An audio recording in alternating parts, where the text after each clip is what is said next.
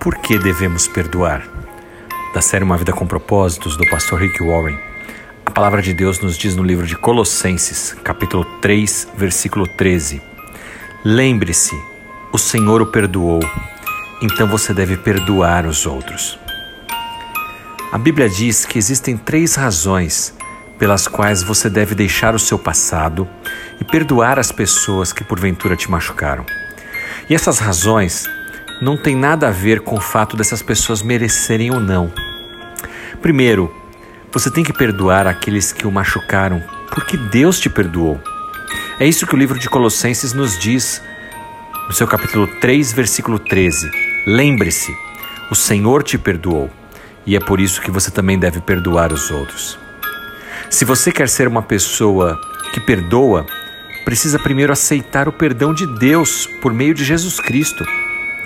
A Bíblia nos diz que Deus veio à Terra em forma humana, através de Jesus Cristo, para nos perdoar de tudo que nós fizemos de errado. Ele pagou o preço com morte de cruz por mim e por você. Essas são as boas novas do reino de Deus. Em segundo lugar, você tem que perdoar aqueles que o magoaram porque do contrário, o ressentimento é que vai te controlar. A Bíblia nos diz no livro de Eclesiastes, capítulo 7, versículo 9, que só os tolos se irritam rapidamente e guardam rancor. O ressentimento deixa você infeliz e isso te mantém preso no passado.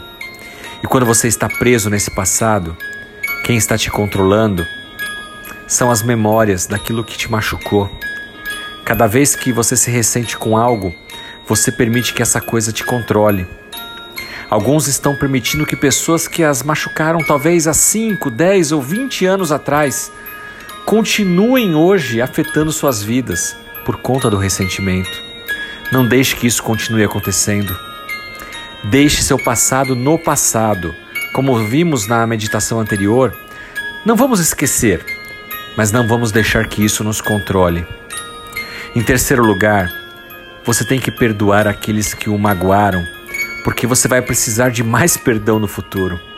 Jesus mesmo disse isso, pois se você perdoar outras pessoas quando elas pecarem contra você, seu Pai Celestial também irá perdoá-lo. Se você não perdoar os outros, como deseja receber o perdão de Deus? Mateus capítulo 6, versículos 14 e 15 nos diz isso que Deus vai nos perdoar à medida que nós também perdoamos outras pessoas. É como se fosse uma via de mão dupla. Eu primeiro perdoo, porque eu sou perdoado por Deus.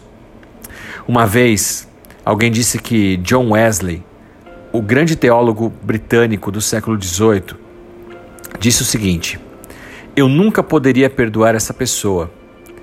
E aí, John Wesley respondeu para ela: então eu espero que você nunca peque, porque se você não é capaz de perdoar, como vai receber o perdão pelos seus pecados? Olha que interessante a resposta de John Wesley a essa pessoa que dizia que não poderia de forma alguma perdoar aquela outra. Você não pode perdoar? Então tomara que você não peque e precise do perdão, porque é uma via de mão dupla. Nós somos perdoados e devemos perdoar. Essa é a palavra de Deus, o Evangelho da salvação. Tudo se baseia em serviço, amor e perdão.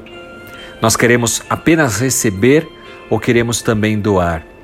Sermos servos, amarmos e perdoarmos, assim como Jesus fez tudo isso por mim e por você. Pense nisso e que Deus te abençoe, em nome de Jesus Cristo. Amém.